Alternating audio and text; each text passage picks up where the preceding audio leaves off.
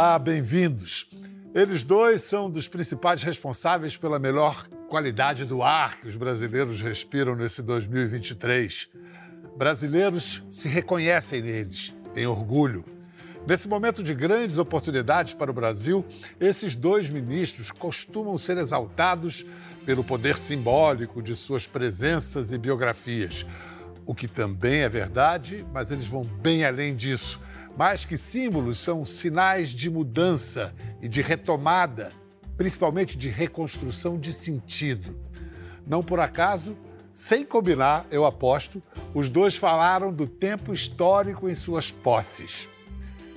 Ele citou um ditado iorubá: Exu matou um pássaro ontem com uma pedra que só jogou hoje. Presente, passado e futuro são realidades entremeadas e indissociáveis. Nossa conexão é com o passado, presente e futuro. Ela buscou versos de Conceição Evaristo. O ontem, o hoje, o agora, na voz de minha filha se fará ouvir a ressonância. Nossa conversa com os ministros da República, Silvio Almeida, dos Direitos Humanos e Cidadania, e Aniele Franco, da Igualdade Racial. Bem-vindos, bem-vinda, ministra Aniele. Muito bom ter você aqui. Muito prazer, obrigada. É uma honra estar aqui com você e com o Silvio também, que é nosso parceiro aí. Obrigado, Bial. Ministro Silvio não era ministro a primeira vez que ele veio aqui. É verdade. Muita coisa mudou de 2020 para cá foi o seguinte: Silvio esteve aqui participando de um programa especial que a gente fez em cima, a partir do, do, do tremendo choque da tragédia do assassinato do George Floyd. Aniele, você que conhece bem a sociedade americana, viveu lá, conhece as tensões e contradições daquela cultura, como é que você recebeu aquela notícia? Você lembra? Lembro. No meio da pandemia, né? Eu tinha acabado de parir minha filha também. E um choque, né? Porque vivi 12 anos nos Estados Unidos, tinha vivenciado muita coisa ali, Bial, mas nunca tinha passado é, por uma situação como aquela. Acho que foi o extremo. E logo depois do assassinato de George Floyd, nós saímos para as ruas também aqui no Brasil, estava no Rio no momento, onde nós falávamos que nós queríamos, não queríamos morrer nem de tiro nem de Covid, né? E usamos aquele levante ali, como a gente chamou, o levante negro de 2020, e foi assim marcante, mas também impactante o que nós víamos acontecer nos Estados Unidos naquele momento. Ministro, o, o tão ou mais brutal que o martírio de Floyd foi o assassinato de Genivaldo de Jesus Santos no ano passado, numa câmara de gás improvisada numa bagageiro do carro da Polícia Rodoviária Federal. Esse assassinato foi tratado com indiferença pelo desgoverno passado. Em que, que o assassinato de Genivaldo se assemelha e, que, e o que, que difere da morte de George Floyd? Olha, Biel, eu acho que a conexão que existe entre os dois, é, as duas violências, né, em países diferentes, é, elas podem ser melhor compreendidas se nós olharmos a história e a trajetória de ambos os países. Eu acho que é uma conexão entre os dois países da própria formação é, da sociedade dos estados, né, que são diferentes. Vamos lembrar que são dois países atravessados pela escravidão. E acho que é importante falar sobre escravidão nesse momento, que parece que é uma coisa tão distante, mas a escravidão no Brasil ela forjou é, as nossas estruturas sociais e também deu tom para as nossas instituições, mesmo após a abolição. A abolição é um processo que aconteceu, de fato, foi resultado de uma luta histórica, mas os ecos da escravidão e os, os intelectuais do século XIX, como André Rebouça, falavam isso. Uma sociedade que passou pelos traumas da escravidão, aí fala Brasil e Estados Unidos, demoraria muito tempo para dar conta disso. Então, esses atos de violência extrema são o resultado de dois países fundados sobre, sobre vários atos de violência e que permeiam e que perpassam as instituições, inclusive as instituições policiais. E, do, e nos dois países há uma tentativa, pelo menos declarada, de superar esse quadro de coisas, seja através de políticas públicas, seja no dia a dia, no chamado direito consuetudinário e pelas forças do mercado. Então vamos falar do futuro. Vou, vou pegar a deixa de vocês no, nos discursos de cerimônia de posse. A gente vai falar do futuro, começando pelo presente, nos remetendo ao passado. Combinado? Combinado. Olha só. Vocês agora estão no poder, vocês sabem que passaram de estilingue para vidraça. Vocês estão sabendo, né? Então, queria que vocês lembrassem quando vocês eram bem vidraça mesmo, na formação, na infância e juventude, como é que o Estado, os agentes do Estado, as suas representações, ações, repartições, como é que ele se apresentava para vocês? Aniele, na favela da Maré, de sua infância, sua e de sua irmã, a eternizada Marielle Franco, como é que vocês foram apresentadas aos agentes do Estado? Quem era o Estado? Bom, na favela da Maré, as minhas maiores memórias, embora né, eu tenha muitas memórias boas ali, eu me lembro de momentos muito difíceis, por exemplo, que a gente era impedido de ir para a escola por operações policiais muito brutais. Eu me lembro muitas vezes da minha mãe, do meu pai, da minha irmã fazerem os próprios corpos de escudo para que a gente pudesse sair para estudar e eles irem trabalhar. Muitas vezes, né, é, eu achava que de fato eles estavam me protegendo ali, não sabia o que poderia acontecer com os meus pais, mas eu cresci num lugar muito violento, cresci pulando o corpo para poder ir para a escola e recebia ligação para saber se a gente podia voltar ou não. Então tinha essa questão das invasões de operações que eu ficava um pouco assustada. Uma curiosidade minha, você uhum. associava a polícia ao Estado e a escola ao Estado também? Associava. Associava porque minha mãe explicava muito pra gente por que nós estudávamos em escolas públicas. E eh, minha mãe era muito antenada politicamente, tanto minha mãe quanto meu pai. A gente entendia que era uma operação policial que às vezes acontecia que nos impedia de sair e entrar. Por exemplo, eu saía para a escola muito cedo e voltava do vôlei muito tarde. E aí tinha um único telefone no condomínio lá, né, que a gente chamava de condomínio, que não era bem um condomínio, onde ligavam e davam um recado lá no Botafogo, onde eu estudava, que falava: olha, pede para a Niele não vir agora, pede para esperar que tá tendo tiroteio. Mas ao mesmo tempo ela falava: olha, aqui você estuda, esse ano você ganhou o livro, você ganhou a mochila. Então eu, tenho, eu tinha essa memória bem dividida é, e muito bem ensinada, tanto por ela quanto pela minha irmã. Silvio, e, e para você, antes de ter uma elaboração racional, acadêmica, como intelectual que você é, o que, que era o Estado, como é que ele se, faz, se fez presente na sua formação? Biel, é, eu, eu me lembro a primeira vez é, que eu tive contato com um policial na vida, né? É, eu estava com meu pai, né? A gente estava numa lanchonete e aí daqui a pouco para uma viatura policial e o homem sai, era um, era um, homem, eu lembro que ele tinha um bigode assim, né, tava uniformizado, e ele saiu do carro apontando a arma para mim e para meu pai. Que idade você tinha? Eu devia ter por volta de uns 7 ou 8 anos. Estava com meu pai, ele saiu apontando. E seu pai era o famoso Barbosinha, goleiro do Corinthians. Pois é, pois é, pois é. Você vê como ninguém está livre disso quando se tem quando se tem certas características, no caso a cor da pele. Meu pai é um homem negro, né? a gente estava num bar e eu estava tomando refrigerante, eu me lembro disso, meu pai encostado no balcão, e ele chegou com a arma, e eu me lembro exatamente do, do cano da arma e do, e do, e do orifício, assim, sabe, do, do cano, é, olhando assim para ele. Né? Aí daqui a pouco ele pegou, pediu os documentos de todo mundo e, e saiu. Então essa foi a primeira vez que eu vi a presença né, do Estado. Agora uma coisa que é importante falar sobre o Estado, Biel, que eu acho que é muito relevante, o Estado não é uma coisa ele não é uma pessoa, não... o Estado é um complexo de relações sociais. Assim, ou seja, mesmo quando o Estado não está presente, o Estado, olha só, é um paradoxo, né? o Estado está presente. A não presença do Estado significa que, de alguma forma, essa ausência ela também é organizadora ou desorganizadora da vida. Então, a violência em certos territórios, né, favelas, periferias, e o que está acontecendo, por exemplo, em Roraima, né, ou seja, é resultado de uma ação de um Estado que, ao estar ausente, se presentifica na vida de cada um de nós. Porque o que marca a, a sociabilidade moderna, a vida moderna, é o seguinte: todo mundo, não importa quem seja, tem as suas condições de vida sustentadas pela presença do Estado. Por mais que você tenha dinheiro, por mais que tenha condições, você não tem como abrir, por exemplo, uma rede de esgoto na unha. Você não, tem como fazer uma coisa dessa. Não, mas a minha provocação a vocês é a seguinte: vocês que conhecem bem a base da pirâmide, vocês agora estão aqui no ápice da pirâmide e seus, suas intenções, seus projetos, suas plataformas, elas vão ter que descer por esse sim. processo até a base. Muitas vezes podem chegar tisnadas por vícios antigos né, do próprio Estado. Como é que se faz? Aniele, como é que você pretende humanizar essas, as suas ordens, por exemplo? É, eu digo sempre uma frase que é: só tem condições de chegar onde nós estamos hoje e se manter aqui sabendo de onde veio.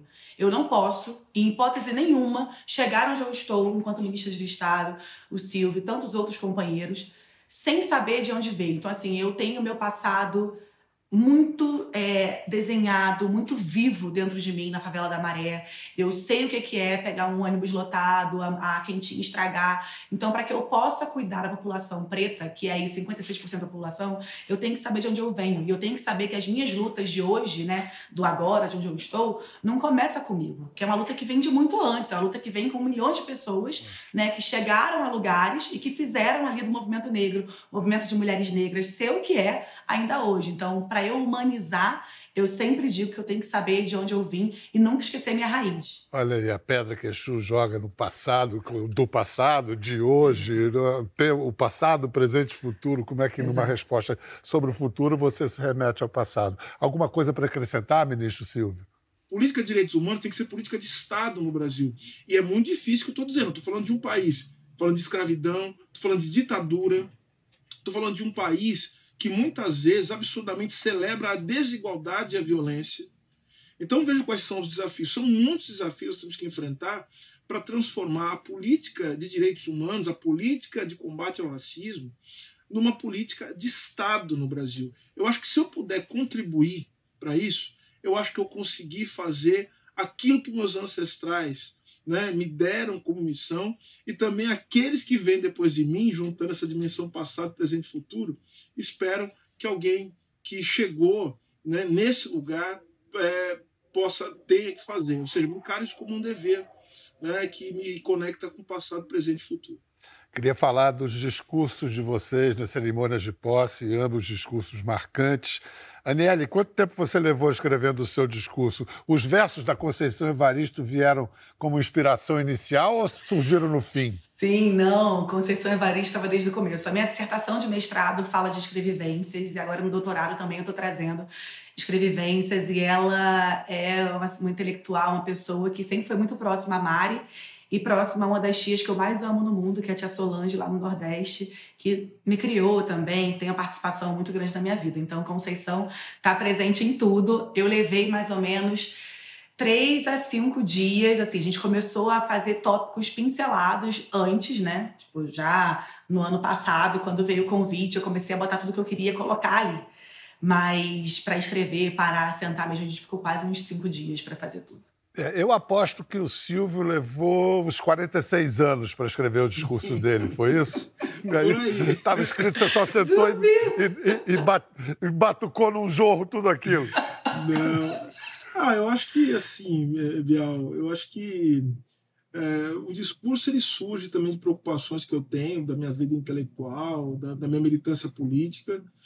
Surge de também vida, de né? entender né? esse novo. É a minha vida, né? Entender esse novo momento do país é, e também de entender o que, que, o que era necessário ser dito naquele momento, né, com, toda, com toda a simbologia, com tudo que o país vivenciava.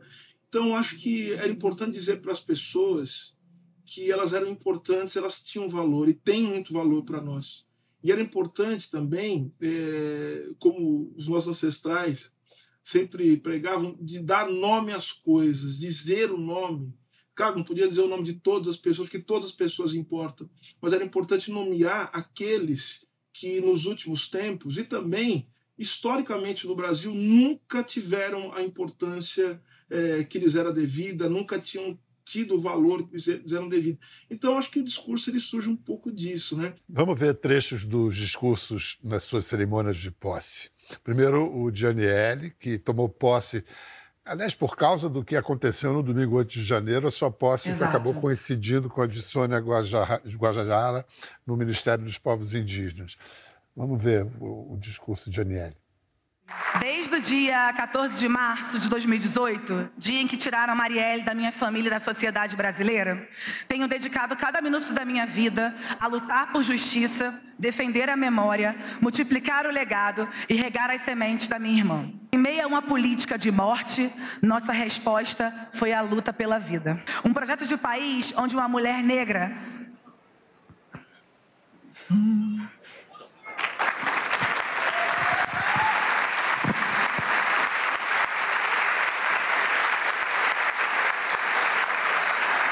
projeto de país onde uma mulher negra possa acessar e permanecer em diferentes espaços de tomar de decisão, sem ter a sua vida ceifada com cinco tiros na cabeça.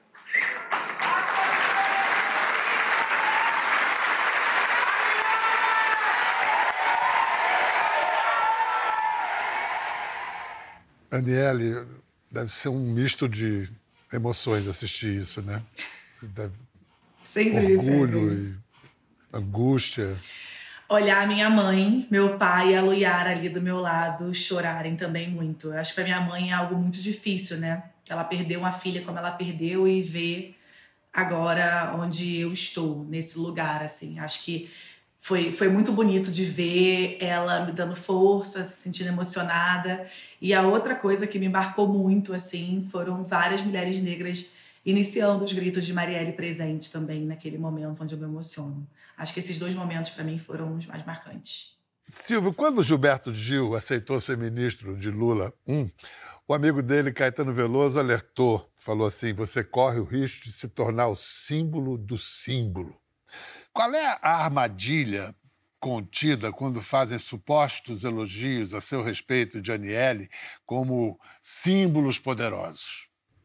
A grande armadilha é, é justamente é, criar uma ideia de completude e de infalibilidade que é justamente o que a gente falava antes, né? Ou seja, retirar um pouco daquilo que o racismo já nos retira, que eu tenho falado isso com muita frequência, que é justamente a possibilidade de você cometer um erro, né? Então, geralmente o que se diz para para pessoas como nós é o seguinte: olha, você não tem, não terá outra chance, você não tem o direito de errar. É isso que se diz. Exato. Então, é, ser o símbolo do símbolo do símbolo, veja, isso é uma baita de uma armadilha, porque retira a nossa humanidade. Eu e a Aniele, nós temos uma, uma, uma questão, que para nós é fundamental. Nós somos gestores. Nós somos gestores públicos. E nós fazemos gestão pública, sim, de altíssima qualidade. Esse é o ponto que tem que ser colocado. E há limites que são limites institucionais. Acho maravilhoso ouvir isso, porque a questão, muitas vezes, ali na hora H, é uma questão de gerenciamento, de gestão, tomar de, decisão. de fazer contas no sentido mais amplo da palavra, é. da, do, do, termo, da expressão. E mais uma coisa eu quero dizer: bem-vindos, erros novos. Vamos cometer Exato. novos erros, não repetir os velhos erros que se é repetem. Isso. Pelo amor de Deus. Vamos lá. Vamos agora ouvir um trecho do poderoso discurso do professor ministro Silvio Almeida. Trabalhadoras e trabalhadores do Brasil, vocês existem e são valiosos para nós. Mulheres do Brasil, vocês existem e são valiosas para nós. Homens e mulheres pretos e pretas do Brasil, vocês existem e são pessoas valiosas para nós. Povos indígenas deste país, vocês existem e são valiosos para nós.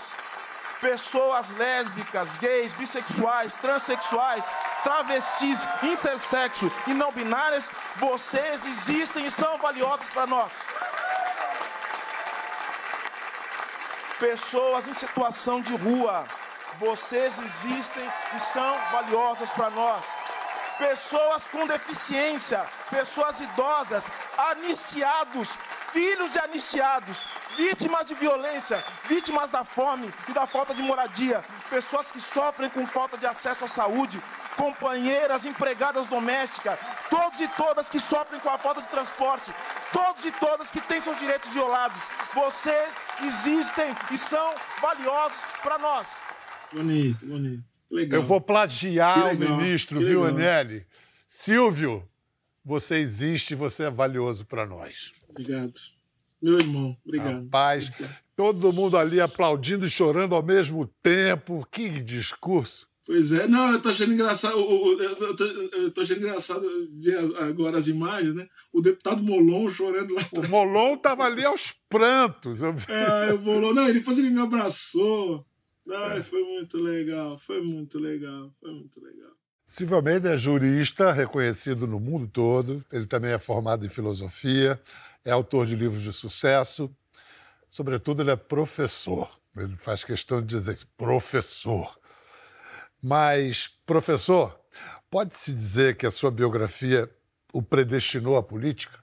Olha, eu, eu, não, eu não sei dizer se a minha biografia me predestinou à política. Mas eu sei que politicamente, ou seja, viver para mim, sempre teve uma importância política. Tudo aquilo que eu fiz na vida sempre teve uma importância política. política com P maiúsculo, ou seja, a política como o sentido maior da existência, como aquilo que torna possível a vida em sociedade, como aquilo que, no melhor sentido da palavra, aquilo que nos civiliza, aquilo que torna possível a gente também entrar em conflito, mas também encontrar soluções para esses conflitos. Então, acho que a minha vida ela foi desenhada. Eu, eu gosto de dizer, eu sou um professor e sou um escritor. Duas coisas que eu adoro fazer. Gosto de ser advogado também, gosto muito de advogar. Só que tudo que eu faço, Bial, só é possível por causa da política. É por isso que a gente precisa retomar a política. Não se pode demonizar a política, não se pode recusar a política. A gente tem que fazer política nós estamos sempre nos fazendo e refazendo. Esse é o sentido da existência. Vamos aceitar isso. E quem vem se fazendo e refazendo é Aniele Franco, que é jornalista, mestre em relações étnico-raciais, professora de linguística. Ela bancou a carreira acadêmica dela jogando voleibol, uma fera, craque. Aí ela foi projetada à arena pública de outra maneira pelo bárbaro assassinato da irmã dela, Marielle Franco. Então, no seu caso, Aniele, a gente pode dizer que você entrou na política pela via da tragédia? Com certeza. É, eu diria entrar publicamente, né? A gente, só de estar vivo, a gente faz política, né? O nosso corpo, ele é político. E eu costumo dizer sempre, Bial, que eu estava muito feliz em 2016 em ver a minha irmã ser eleita, porque para mim era aquilo ali, era minha líder. Eu tinha uma representante maravilhosa que eu confiava, de olhos fechados, botava a mão no fogo e estava tranquila. Cinco anos mais velha que você, né? Ela Cinco era Big Sister, assim. Ela era Big Sister total, assim, melhor amiga em tudo. E eu costumo dizer que a Mari ela fazia política com afeto, sabe? Fazer política com afeto, a maneira com que ela fazia era muito diferente. E quando aconteceu o que aconteceu, eu de fato eu tinha verdadeiro repúdio à política naquele momento. Assim, os primeiros dois, três meses eu não queria ouvir falar naquilo. Chegaram muitos convites para ser deputada naquele ano, 2018, e eu recusei todos os convites porque era como se tivessem tirado literalmente o meu chão. Mas eu aprendi a, a, a me ater e pegar a raiva, pegar o que eu estava sentindo e transformar no ato político do luto para a luta. Então vamos seguir agora com os discursos comoventes. Vamos ver mais um. Uma fala hoje histórica de uma das maiores defensoras dos direitos humanos e da igualdade, Marielle Franco. O movimento que nós fizemos por mais mulheres nos espaços de decisão é para que as políticas públicas entendam por que de um vagão necessário em tempos de assédio é para que nós possamos falar de mobilidade a partir da perspectiva de gênero, é para que a gente possa falar de economia solidária. O lema que a gente fala de uma mulher sobe puxa outra precisa ser concretizado. Uma escritora que eu gosto muito, Chimamanda, fala que isso só vai ser alterado se as mulheres que estão no espaço de poder, de fato, trouxerem, derem o pé, abraçarem, acolherem, construírem com outras mulheres. Eu sei que não deve ser fácil para você, Aniele. Fez cinco anos. Né? Ela morreu no, no, dia em que Einstein nasceu, no dia que Glauber Rocha nasceu, morreu Marielle, o 14 de março, não dá para esquecer. Como é que para você e sua família é, esse processo de luto se resolveu, se é que se resolveu, vem se resolvendo, ela tão presente até hoje? Acho que nunca vai se resolver, Bial. É, Eu, eu tenho muitas memórias da minha irmã, assim, mas a parte mais dura da minha vida foi ter que chegar naquele lugar e ver a minha irmã com a cabeça estourada com cinco tiros e ir no dia seguinte ao IML, assim. Eu acho que eu, eu, eu achava que eu era forte, mas naquele dia eu tive um pouco mais de certeza é, e não sabia o que esperar. Eu acho que é um luto constante, é um luto que é difícil de lidar, é uma ferida que nunca fecha. Eu confesso para você que até hoje, às vezes eu pego o telefone quando tá muito difícil, eu falo, ah, vou ligar para Marielle, porque a gente toda semana a gente tomava um lanche ou comia alguma coisa juntas e tal. É, mas o que mais me doeu e me dói até hoje, assim, foi o abandono de pessoas próximas, é, a minha sobrinha, é, a imagem dela, que sempre que tem anos de eleição, volta a ser muito atacada com muito ódio, as pessoas zombam. É, no mesmo dia, Bial, fizeram fake news da Marielle. Eu cheguei no local do crime e ainda consegui ver a mão da minha irmã pingando de sangue. E eu me lembro que naquele dia eu recebi a imagem dela com a cabeça estourada.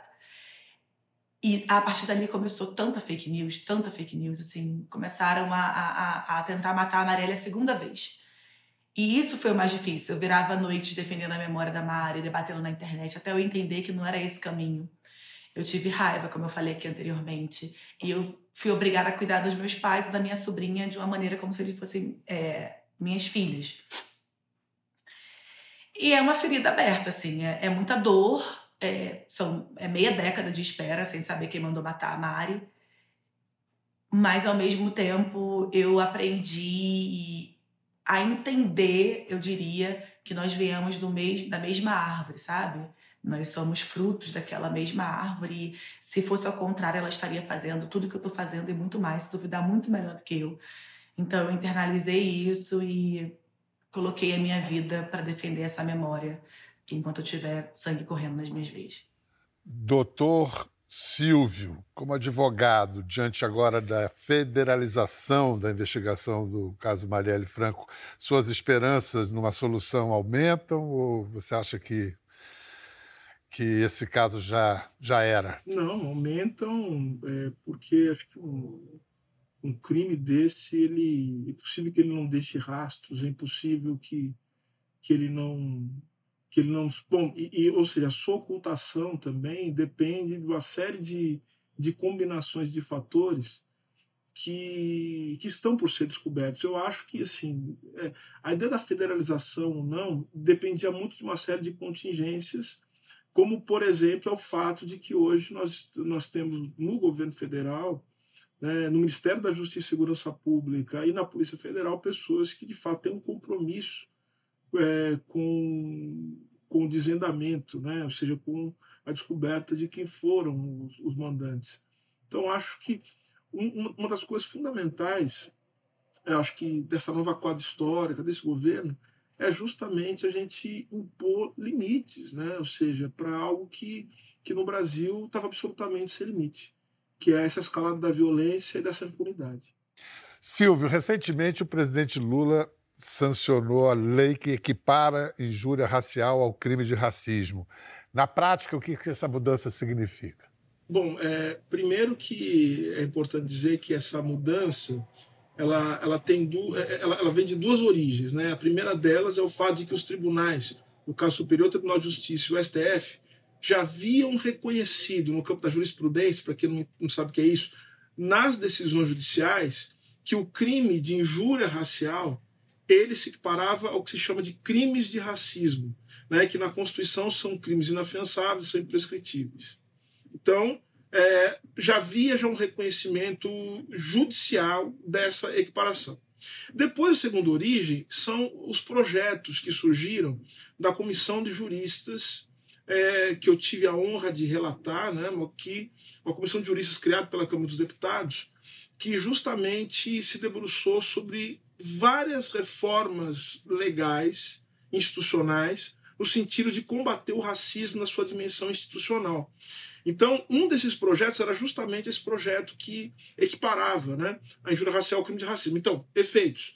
Primeiro, que é, é, é crime agora inafiançável imprescritível. Há um aumento da pena. é, há causas de aumento da pena, né? enfim, a depender da circunstância, é, quando se tratar, por exemplo, de evento esportivo, quando se tratar, por exemplo, de um, de um tipo de agressão disfarçada com recreação, com, com piada, esse tipo de coisa. E um dos efeitos é que agora, uma vez que se trata de crime de racismo, a ação é penal pública incondicional da representação.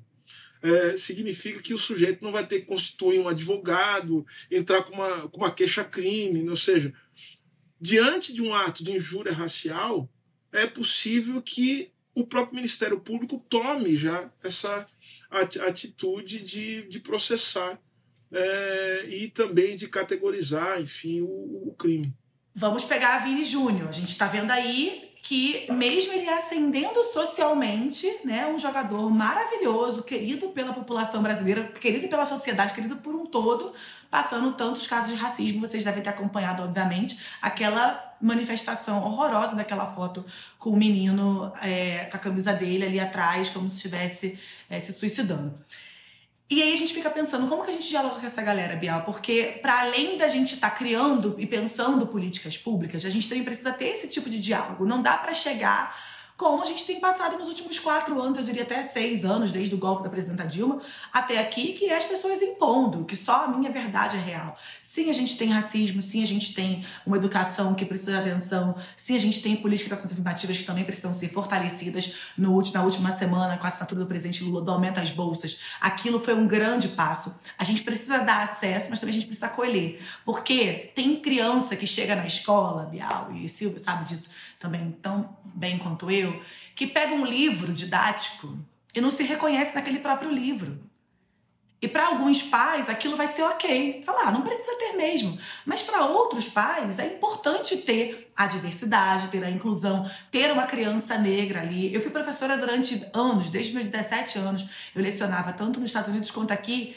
E eu sei o quanto é importante ter representatividade o quanto é bom você olhar e ter um professor ou uma professora negra. O racismo ele é um mal do século, é um mal do nosso país, mas a gente precisa demonstrar que não só com leis, mas também comunicar o que é importante. A gente está no lugar que nós estamos hoje, é um avanço? É mas ainda não é suficiente, sabe? Eu sonho, e eu já falei isso várias vezes, eu não tô falando isso pra mim, não. Tô falando isso porque eu sonho pro povo preto como um todo, em ter um homem negro como presidente do país, uma mulher negra como presidenta do país, como vice-presidenta, como tem a Francia Marx agora na Colômbia. A gente tem pessoas qualificadas em todas as áreas. As pautas não cabem só numa secretaria e vão muito além do que está escrito no papel como leis. Tem a ver com comportamento, com questões subjetivas, e é por isso que a gente segue essa conversa amanhã, inclusive para conhecer um pouco melhor a trajetória pessoal desses dois. Vocês sabiam que Aniele Franco foi uma craque super jogadora de vôlei no Brasil e nos Estados Unidos e que isso foi fundamental na formação profissional dela? E que o Silvio, Silvio Almeida, além de aluno brilhante, foi professor de música. Sim, senhor, sim, senhora. A gente se encontra amanhã com mais histórias. Até lá. Quer ver mais? Entre no Globoplay.